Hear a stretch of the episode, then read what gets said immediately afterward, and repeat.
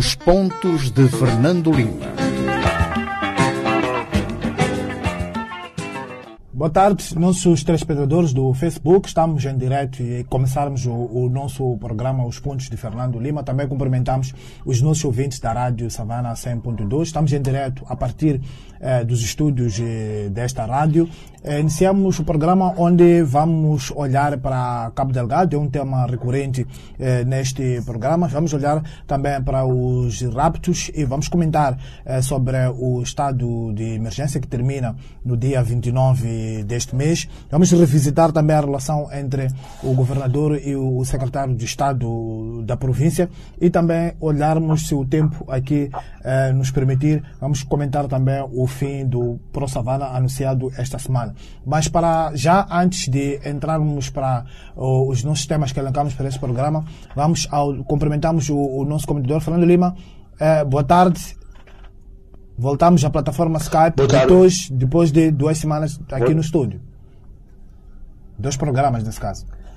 Exata, uh, exatamente. Vamos dizer que isto é o novo normal. Antes de entrarmos para os nossos principais temas, vamos ao seu tema de semana, que é violação dos direitos humanos em Cabo Delgado. Uh, eu trouxe, trouxe este tema, ou seja, os abusos sobre a, população uh, de Cabo Delgado, porque uh, começa a ser recorrente e quase uma grande uh, banalidade a população estar a sofrer as maiores sevícias por parte de ambos os contendores. Também estou neste momento, ou há muito tempo, que é, é quase um lugar comum falar-se de que quando os elefantes uh, se, se degladiam, uh, o capim é que sofre. Uh, neste caso, a população é a maior sofredora neste, neste conflito. Não falo apenas de, das centenas de milhares de moçambicanos que já estão na situação de deslocados de, de, de guerra, não falo da, da violência que é exercida por, eh, por estes grupos eh, jihadistas contra, a, contra a, a, população pacífica de Cabo Delgado e das aldeias uh, de, de, Cabo de, Cabo Delgado, mas falo sobretudo da responsabilidade que as forças de defesa e segurança têm também neste conflito e, nomeadamente, da sua responsabilidade em honrar, em defender e em respeitar aquilo que em Moçambique são princípios constitucionais, princípios constitucionais a que o Estado de Moçambique está eh, obrigado. Uh, este é um aspecto. O segundo aspecto tem a ver que no, no, na natureza do, do, do, do, conflito, se a população não consegue fazer uma distinção clara entre a atuação dos jihadistas e a atuação das forças de defesa uh, e segurança, há aqui um, um, um problema uh, claramente também de legitimidade em relação à, própria, à própria natureza do conflito. E as forças de defesa e segurança precisam claramente de ganhar as mentes e os corações da população. Aliás, as forças de defesa e segurança existem para defender a população e não para massacrar, não para, uh, para a violentar. E os relatos que chegam de testemunhas oculares uh, de pessoas uh, com credenciais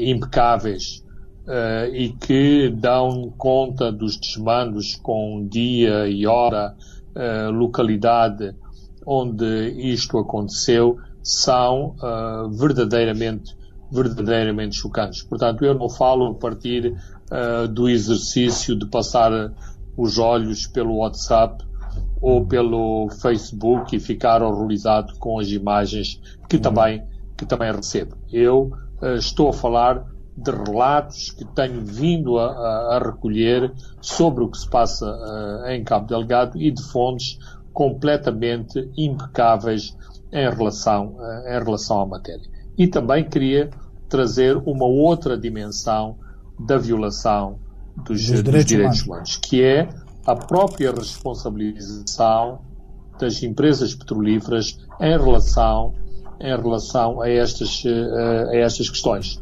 Estas empresas têm responsabilidades corporativas nos países onde estão sediadas que, não, que são incontornáveis. Ou seja, o, uma empresa como a Total, como a ExxonMobil, tem que respeitar questões de, de ambiente, questões de um protocolo sobre mudanças climáticas, mas também tem que respeitar eh, protocolos de relação com as populações, protocolos relativos a reassentamento das populações, a indemnizações de, de, das populações e onde está também eh, inserida toda a questão da violação dos, do, do, dos direitos humanos, uma vez que o, os próprios reassentamentos implicam uh, implicam questões relacionadas com os direitos das, eh, das pessoas. Ora, se o Estado de, de, de Moçambique,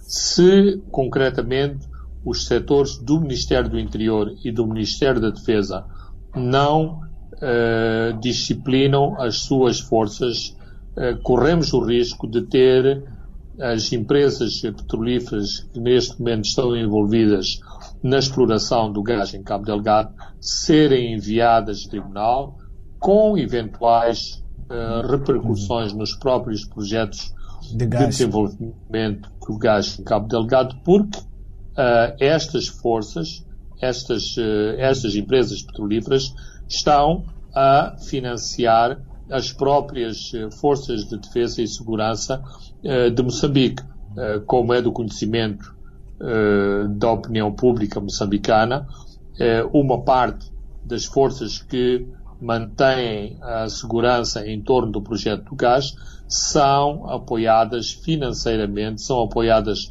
materialmente pelas empresas do gás. Ora, se continuam estes desmandos, se as Nações Unidas continuam a receber relatórios sobre uh, esta situação, há eventualmente problemas gravíssimos que não serão levantados apenas em Moçambique, mas também uh, nos países onde estas petrolíferas uh, estão sediadas. Portanto, é uma dimensão do conflito em Cabo Delgado, mas as autoridades moçambicanas têm que se responsabilizar por esta, por esta situação e Uh, isto não pode ser tratado, como ainda há dias uh, ouvi um colega a do assunto, em todas as guerras há abuso e, portanto, estes assuntos devemos recebê-los com um encolher de ombros e não ficar preocupados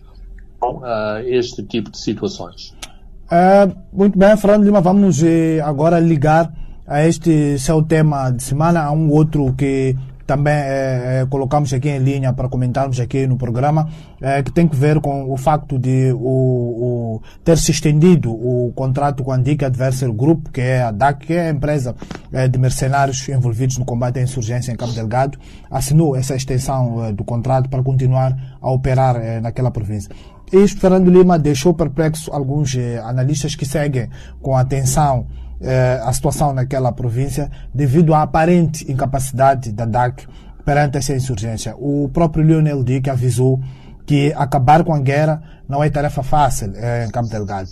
Eh, Fernando Lima, teremos aqui uma guerra de longa duração que, aliás, completa três anos no próximo dia 5 de outubro, eh, data em que meia dúzia de insurgentes atacou com katanas as quadras da Mocimba da Praia. Bem, uh, esta guerra só será de longa duração se o Estado moçambicano o, assim o permitir e assim uh, o quiser. Uh, como disseste na, na, na, na, questão, este conflito começou com ataque uh, de facas e katanas e agora já tem armas muito mais sofisticadas, ou seja, armas de, de repetição, rockets uh, ro rockets, uh, de, portanto, que são engenhos muito mais, muito mais sofisticados e que causam mais de, de sal. Então, e especificamente uh, militar, mas também é preciso que uh, Moçambique tenha outras políticas em relação ao próprio conflito, em relação à própria província de, de, de Cabo Delgado. Mas penso que não é este o, uh, não é este o objetivo de discutirmos aqui a natureza do conflito de Cabo, mas a inserção desta força mercenária uh, é. neste, neste conflito. A questão é a seguinte, e temos que situar a sua intervenção uh, no, no, momento preciso. Uh, esta, esta força, com, atuando sobretudo uh, com três helicópteros no momento inicial, acontece exatamente quando as forças de, de, defesa de Moçambique estavam a enfrentar grandes dificuldades no distrito de Muidumbe, que é a terceira sede distrital a ser eh, ocupada pelos jihadistas depois de, de Mocima da Praia e depois de, de Kisanga. Ainda não tinha acontecido a ocupação de Macuia, estávamos no, eh, no princípio de, de, de, abril. Portanto, aquilo que esta força fez foi eh, conter os avanços, uh, os avanços dos jihadistas na, nos distritos onde estavam ativos. Agora, o, o que é que o que é que esta força, o que é que esta força fascista não é uma força uh, sofisticada, não é uma força completa, uh, trata-se de, de, um pequeno grupo uh, mercenário de que chegam a, a, a, três dezenas e atuam pelo ar. Hum. Uh, exatamente. Então, isto podia ser inclusivamente motivo de um daqueles filmes de aventuras que vemos, que vemos no, no, no, no cinema. Uh, as próprias metralhadoras que foram colocadas nos helicópteros são uh, adaptações que estes homens uh, fizeram para, a partir do ar, conter a ofensiva uh, jihadista. Portanto, há muito de improvisação neste tipo de, de, de, de operação. E Portanto, não é, não, não é possível ter eh, muito maiores expectativas do trabalho que está a ser feito. Mas é importante reter um dado, por exemplo, que me parece muito importante. Quando eh, havia uma grande instabilidade em Pemba, quando todos os rumores indicavam que os jihadistas iam avançar e iam atacar eh, Pemba, Pemba a população desta cidade teve ao vivo uh, as imagens dos combates em, em Metuja, ou seja, do outro lado da, da Baía de, de, de, Pemba, onde a coluna atacante, a coluna que avançava uh, sobre, uh, sobre Pemba, foi repelida por uma combinação do fogo de helicópteros e também das forças, eh, das forças apiadas, ou seja, das forças eh, de infantaria que eh, detiveram e contiveram ali o contingente, o contingente jihadista. Portanto, ah, eu diria o seguinte, tem sido muito importante a participação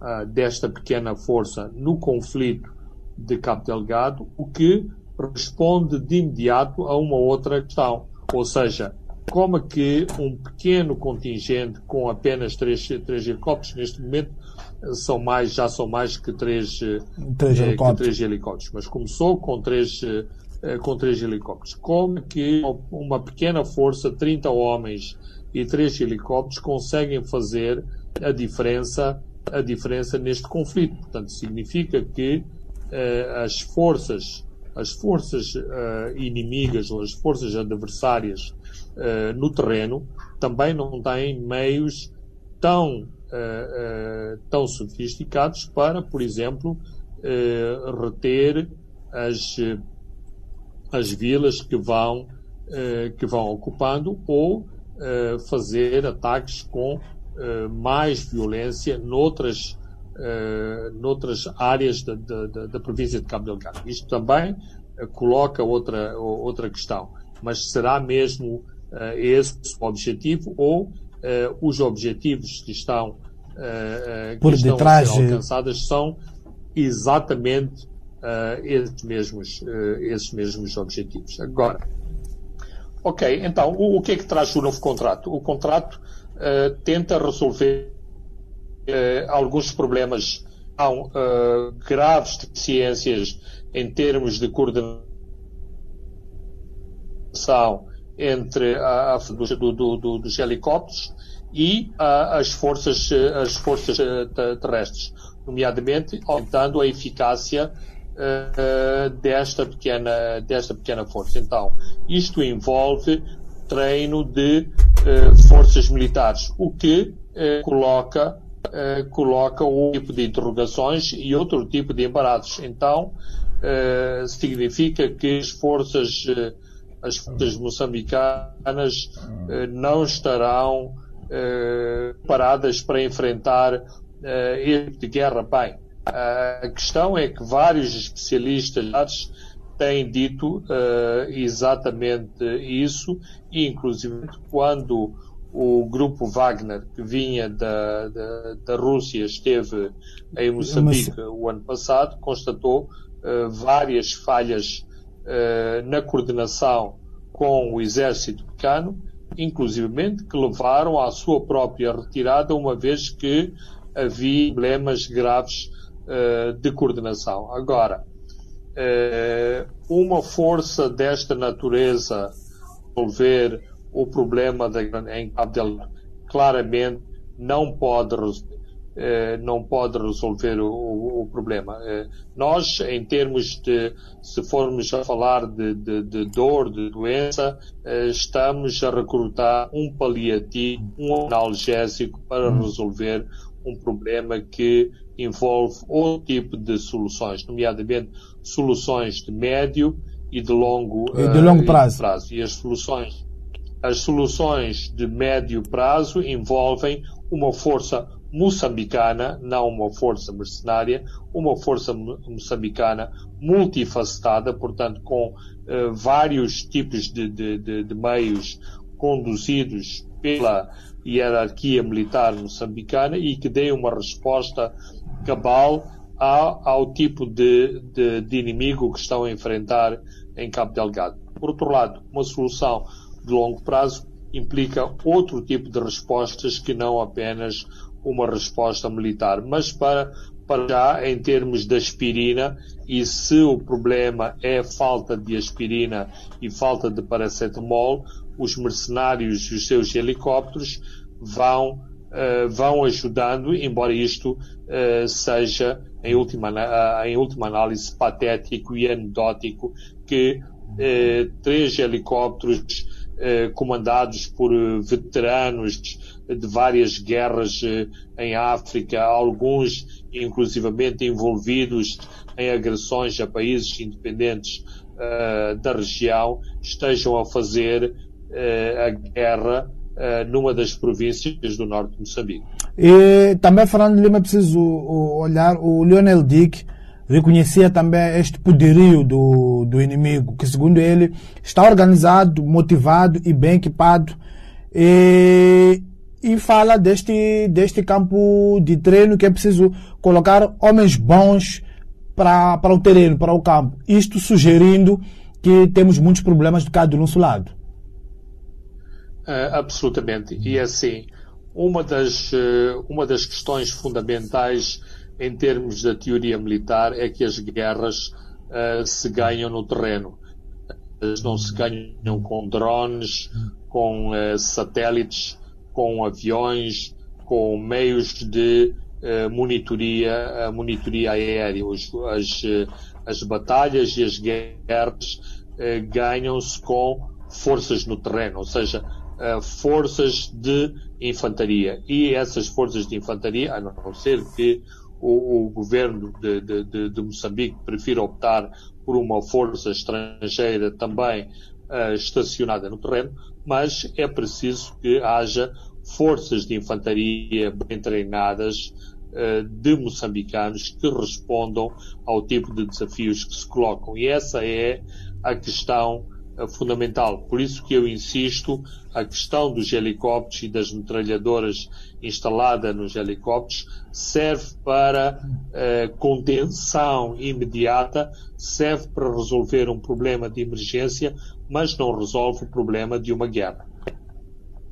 Muito bem, Fernando Lima, vamos olhar para um outro tema que é a questão eh, dos raptos eh, e avaliar pelos dados que nos são trazidos pela última edição do canal de Moçambique, eh, a questão dos raptos e a sua extensão eh, na polícia é muito mais profunda do que nós podíamos eh, eh, imaginar. E, diz o jornal que farto de extorsão, o empresário e filantropo Rizwana Datia decidiu abandonar Moçambique e regressar à Índia.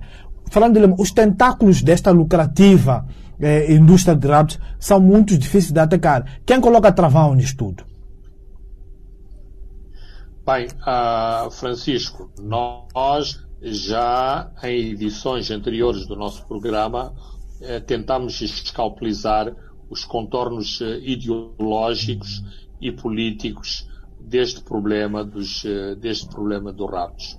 Ou seja, há uma percepção de que os, os, alvos dos raptos são como que uma, uma, uma parte negligenciável do tecido social moçambicano para ser, para ser mais prático. Isto sugere, sugere o seguinte, que o senhor, por exemplo, o senhor Rizwan Adatia, não é um moçambicano, está aqui de, de, de, passagem, está a fazer o seu dinheiro, logo uh, eu também tenho o, dinheiro, o direito de extorquir uh, dinheiro ao senhor Rizwan, porque ele é mais rico que eu, é mais poderoso que eu e tem mais meios uh, que eu. E, e quando a este cocktail eh, complicado de, de, de, país pobre e sem falta de, com muita falta de recursos se juntam outro tipo de elementos, como elementos de natureza uh, cultural e de natureza racial, então estamos uh, perante um cocktail, uh, um cocktail muito, muito complicado para colocar as questões noutro tipo de é, noutro tipo de, de, de, de plataforma. Uh, bater num animal, uh, uh, abater indiscriminadamente elefantes ou leões, aqui há, há, há, um século atrás era uma, era uma coisa perfeitamente normal. Hoje isso não é, não é normal. Isso não é normal. Resultado, aquilo hum. que eu quiser é o seguinte, para determinados setores da sociedade moçambicana atacar uh, atacar uh, o, o, nosso os elementos moçambicanos de origem asiática uh, não é um dano maior.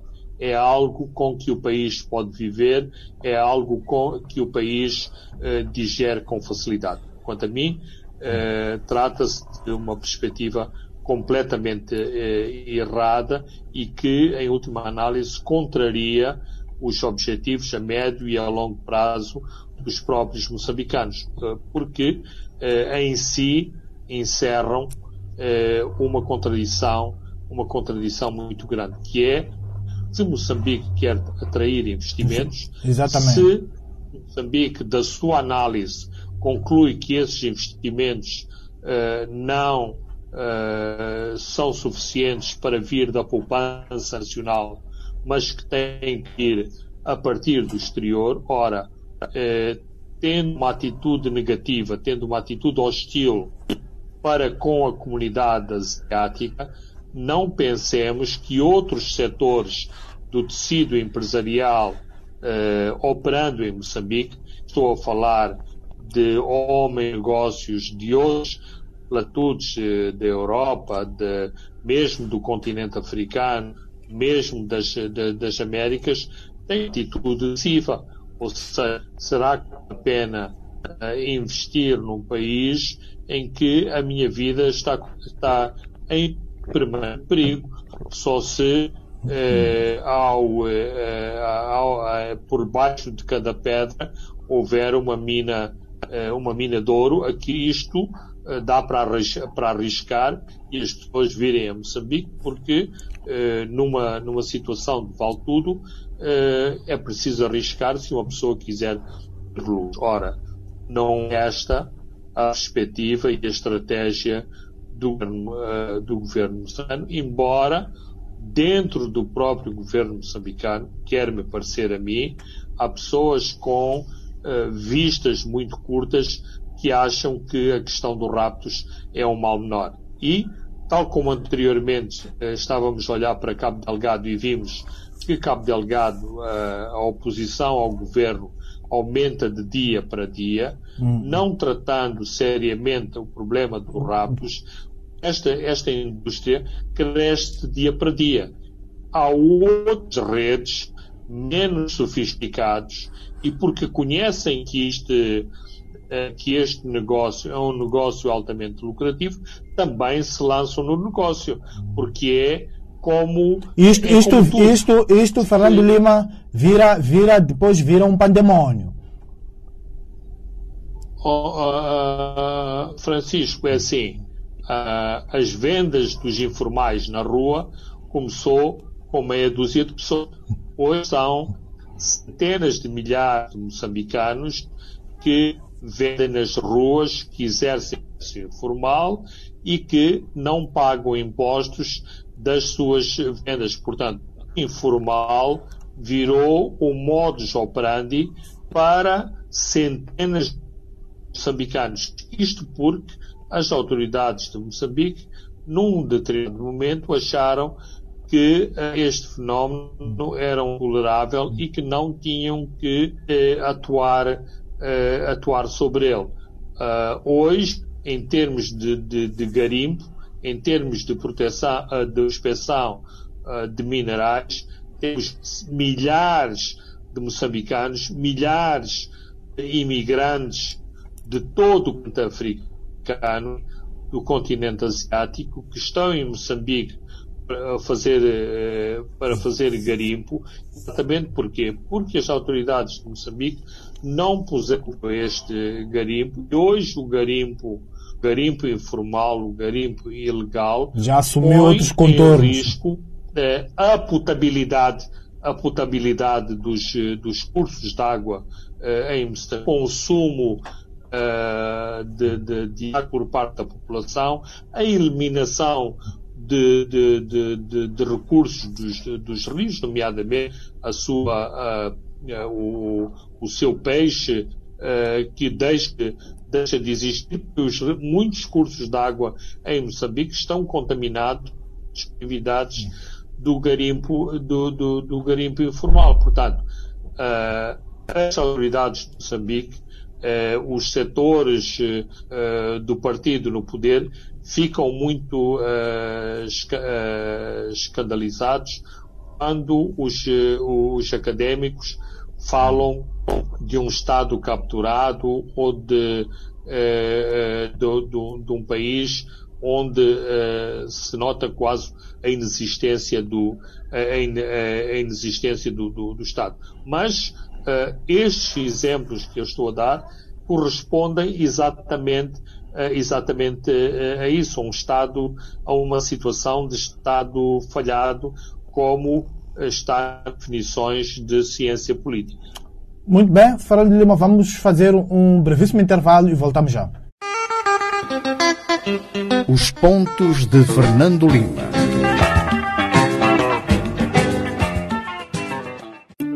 Será possível?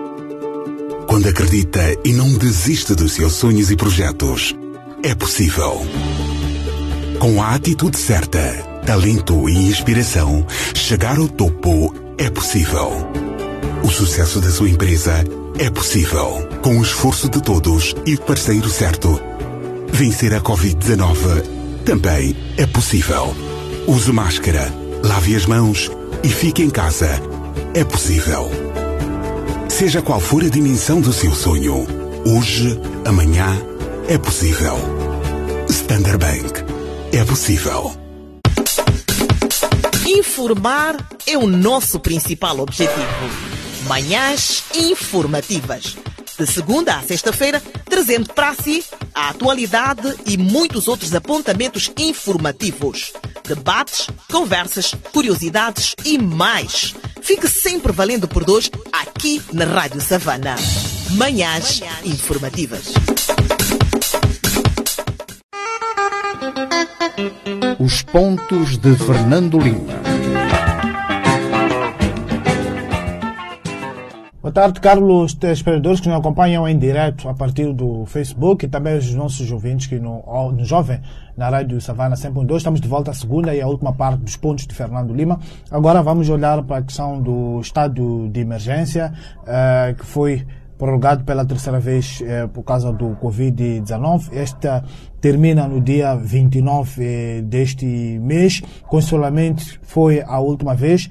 Eh, mas Fernando Lima, há fortes indicações de que haverá o, o, o, grandes relaxamentos de medidas, a economia vai abrir, mas o medo e o pânico continuam agravados pelos números que vêm da África do Sul, país vizinho de Moçambique. O que espera para depois de 29 de julho? Uh, numa resposta simplista, eu diria mais, de, mais do mesmo, mas uh, não é possível uh, ser apenas mais do mesmo. O governo tem que ter mais dinamismo, tem que olhar com mais seriedade para, para a economia e como existe hoje um debate internacional, um debate em todo o mundo, será mesmo que os países e economias nacionais eh, de todo o planeta eh, têm que ser amordaçadas e têm que ser colocadas à míngua por causa dos números do, do claro que isto é uma pergunta, uma pergunta terrível, porque isto significa que para abrir a economia para fazer uh, as economias dos países funcionarem, uh, temos que, de algum modo, uh, fazer que não estamos a ver e que as pessoas morrem todos os dias. Mas, penso eu, que é preciso ter uma atitude pragmática em relação a estas situações. Por um lado, haver uma grande disciplina e uma grande digamos, união nacional uh, no sentido de se perceber uh, o perigo que as pessoas correm em não adotar, em não seguirem as orientações que os governos dão no sentido da prevenção. E em Moçambique a prevenção é a arma. É a principal arma para, co para combater o, o Covid. Esta situação tem um efeito, um efeito perverso, Exato. que é uh, uh, a pior pauperização de largos segmentos da população moçambicana, hum. há também uh, uma situação de aparente normalidade. Significa o, o seguinte, as lojas, os sítios do abastecimento continuam a ter muitos produtos. Ora, se estas pessoas eh, cada vez mais pobres, cada vez mais desesperadas, não compreendem o que é que se está a passar e que, em que continuamos numa situação obstinada de ter a economia paralisada, as pessoas podem começar a ter outro tipo de, eh, de pensamentos e podem começar a partir para manifestações uh, de caráter violento e, nomeadamente, uh, na luta por obter bens de primeira necessidade. Esta, esta economia, Fernando Lima, já não aguenta. Esta economia já não aguenta ficar muito mais tempo confinada. Exatamente. Este é o drama e este é uh, o maior desafio para as autoridades, autoridades moçambicanas. Ou seja, o desafio não é apenas todo este debate se, se abre a escola ou não se abre a escola. A, a economia está de, de, de, rastros. Quando eu digo a economia está de rastros, significa há milhares e milhares de moçambicanos.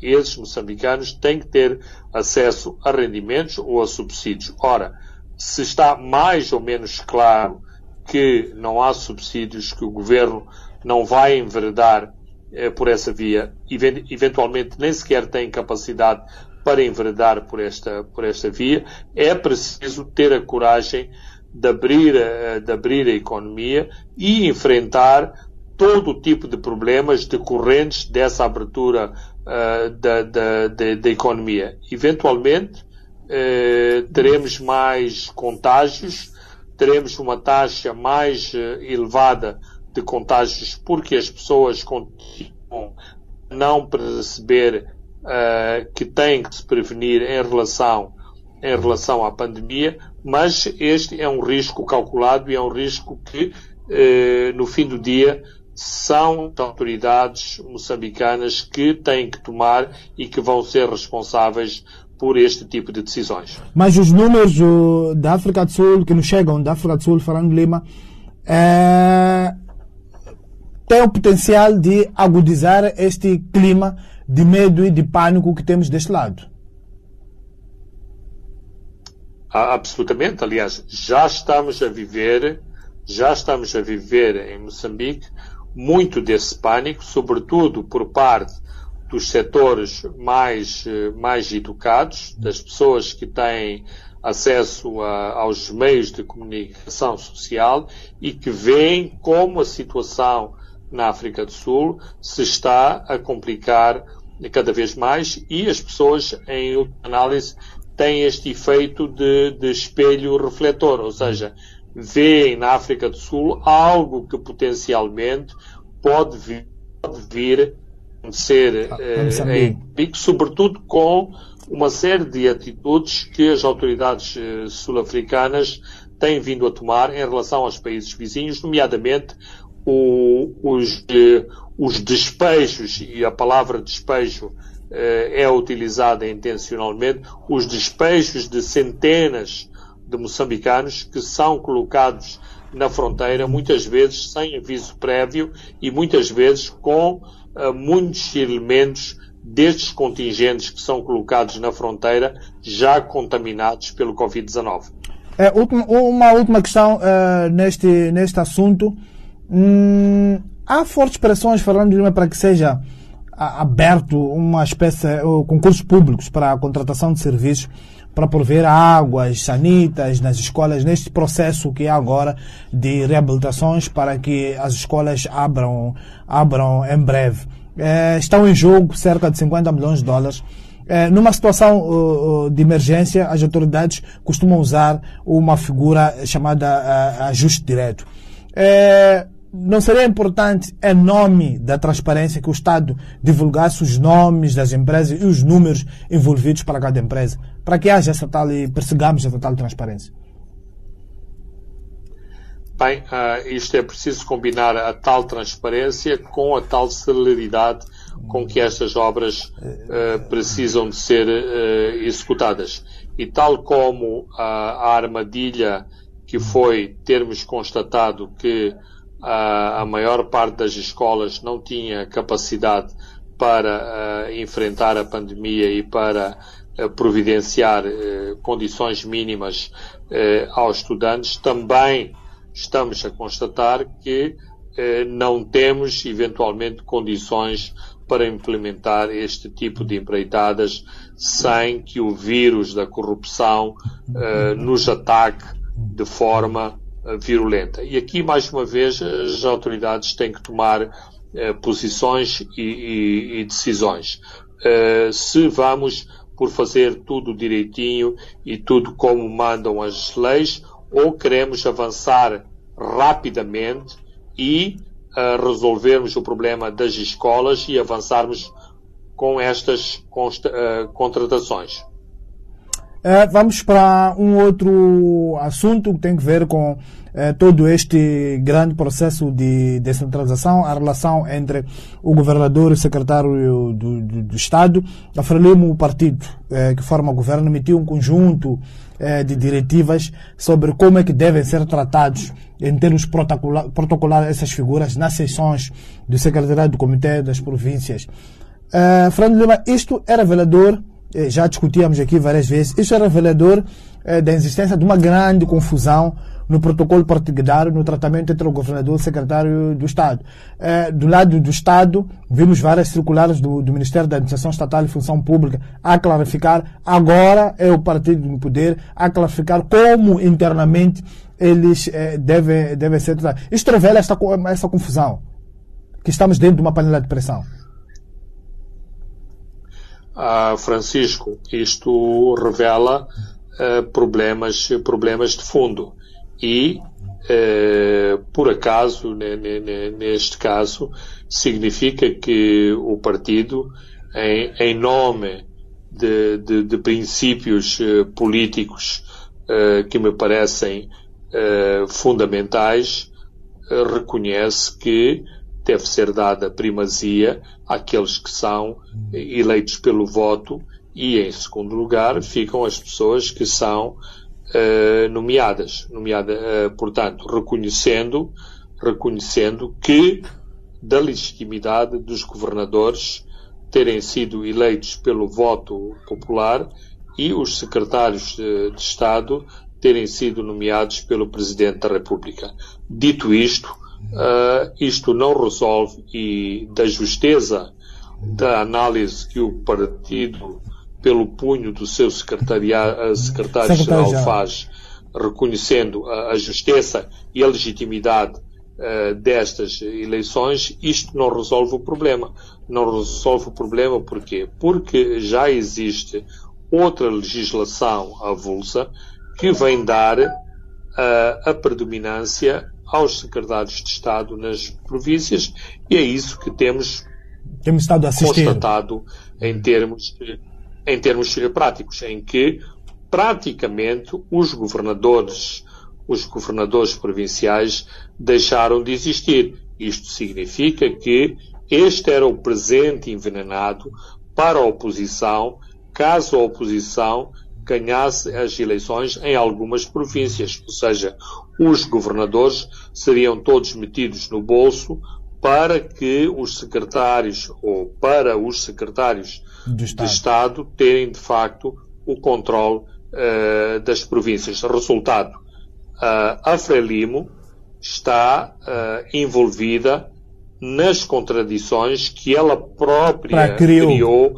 ao não ter uma atitude clara e coerente em relação à descentralização. Porque, em última análise, é isso que está em jogo. A Frelimo nunca acreditou na descentralização e estas contradições e estes improvisos eh, que se têm verificado desde o ano passado mostram exatamente da grande contradição que existe eh, num partido que disse que aceitava a descentralização, mas que na prática não aceita essa mesma descentralização. É a Frelimo a enrolar-se numa espécie de uma teia de aranha.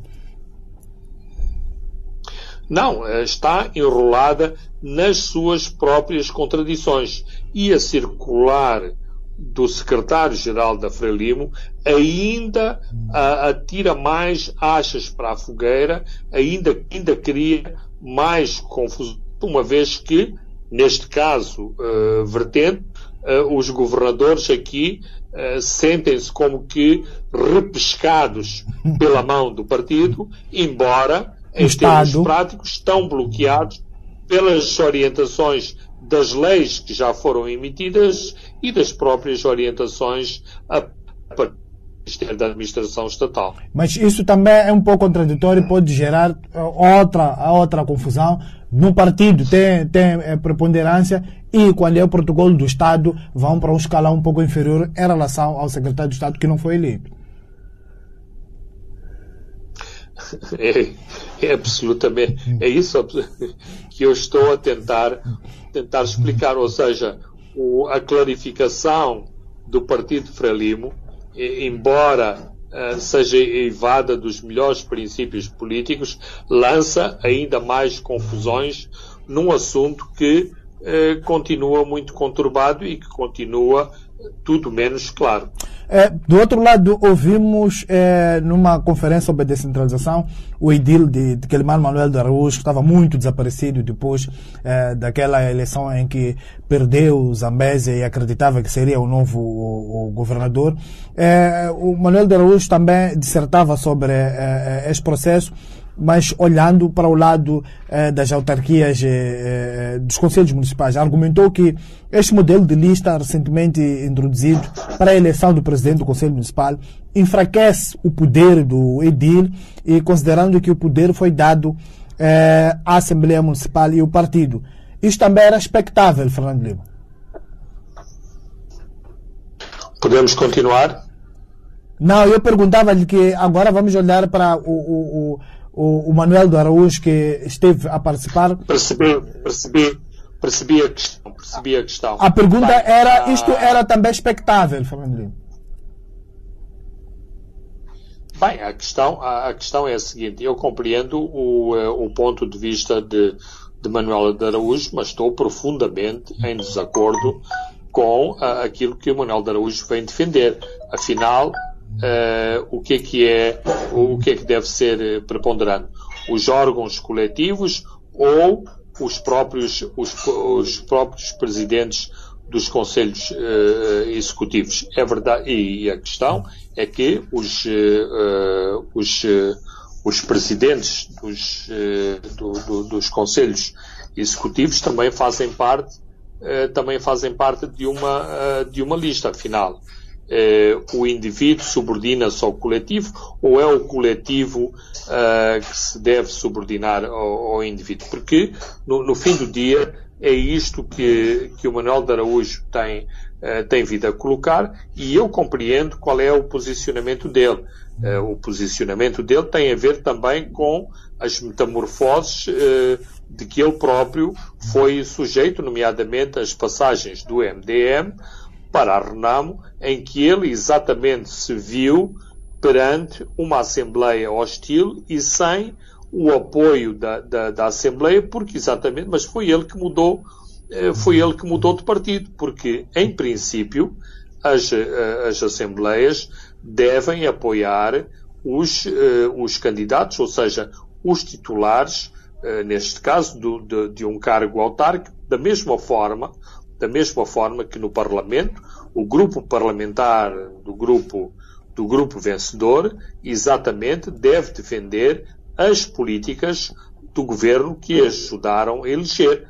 Por isso mesmo, e por causa também da legitimidade eh, dos, do- do- dos governos, não é obrigatório em Moçambique, mas eh, nos países de tradição anglo-saxónica, eh, habitualmente os mesmos membros do executivo são, em primeira instância, eleitos eleitos para, eh, para o Parlamento. Portanto, aquilo que Manuel de Araújo está a tentar eh, sugerir é, é quase a subversão da própria legitimidade da própria legitimidade democrática. Ora, não pode haver, eh, e na maneira como o sistema foi concebido, não pode haver um autarca, que não pode haver um presidente de uma Câmara sem que tenha ele próprio o apoio de, eh, de um grupo, eh, de uma Assembleia eh, Municipal que serve exatamente para apoiar este, este Presidente da Câmara. Aquilo que, se, aquilo que se pretende e aquilo que se exige é que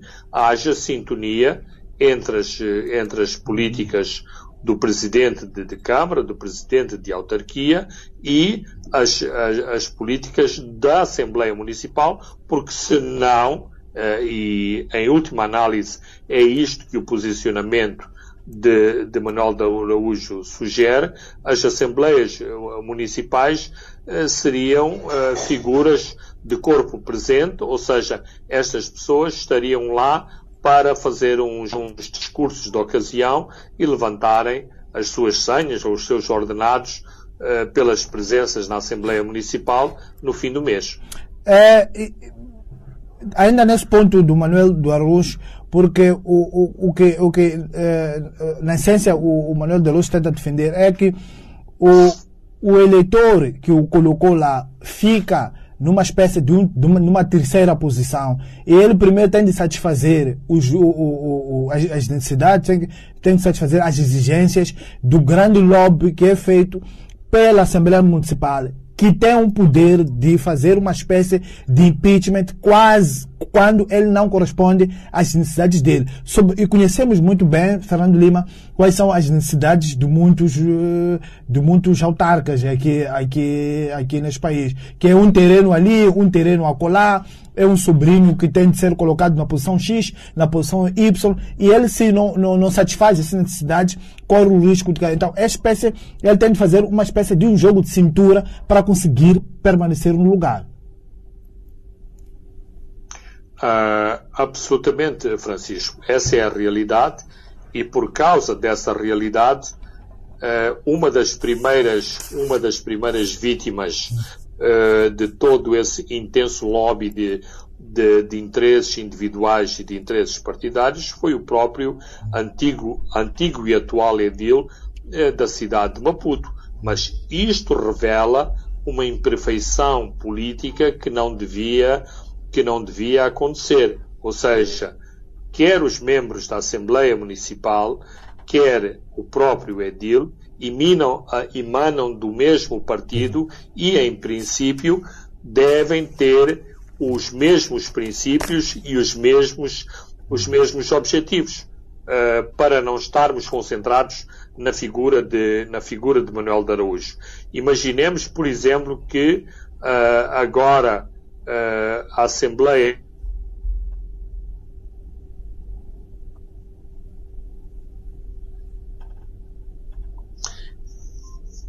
temos, uh, uh, temos com problemas de, de, comunicações. Yeah, imaginemos que a Assembleia. Imaginemos em Maputo, por exemplo, que os membros do partido maioritário na Assembleia Municipal estão contra a evacuação dos, dos informais dos vários mercados da cidade de, de, de Maputo. Ora, isto desautorizaria completamente o, o, próprio presidente do, do, do, município. Portanto, tem que haver sintonia entre, entre a bancada maioritária e o próprio autarca.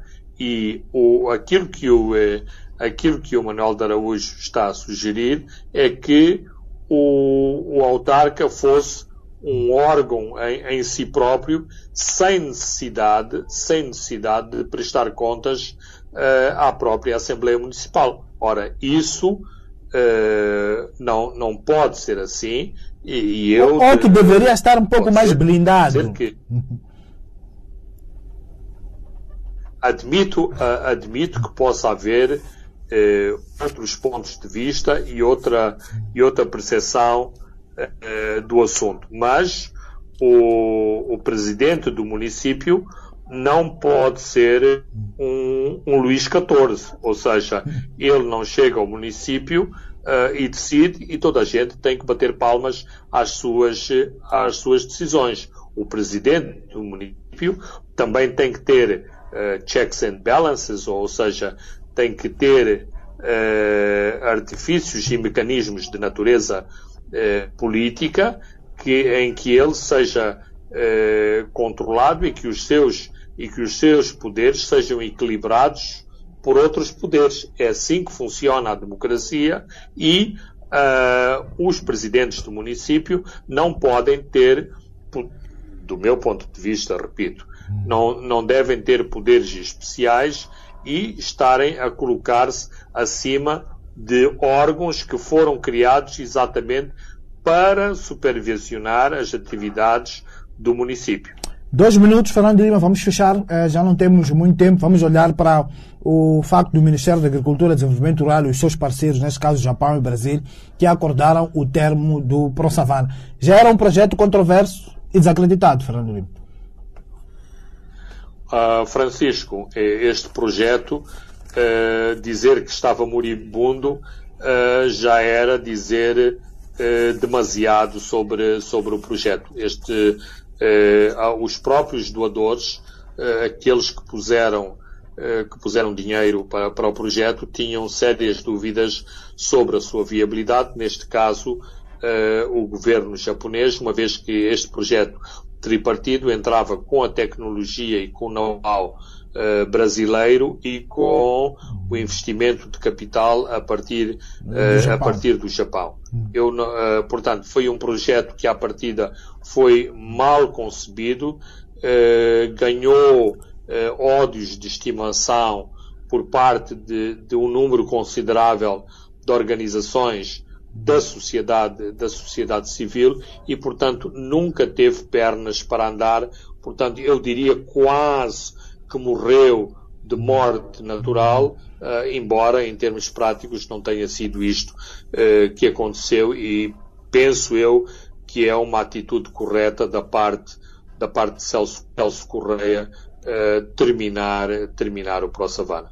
Muito bem, Fernando Lima, chegamos ao fim uh, do nosso programa, onde hoje comentamos sobre a situação de Cabo Delgado, olhamos também para a questão dos raptos, para o fim do estado de emergência, que será no próximo dia 29 eh, de julho. Eh, revisitamos eh, a questão da descentralização, sobretudo na relação governador-secretário de Estado, e fechamos com este término do Pro Savana, um, um projeto eh, tripartido entre o governo de Moçambique, Japão e Brasil. Eu sou Francisco Carmona, André dos Santos se encarregou da parte técnica. Boa noite, até dois, já sete dias.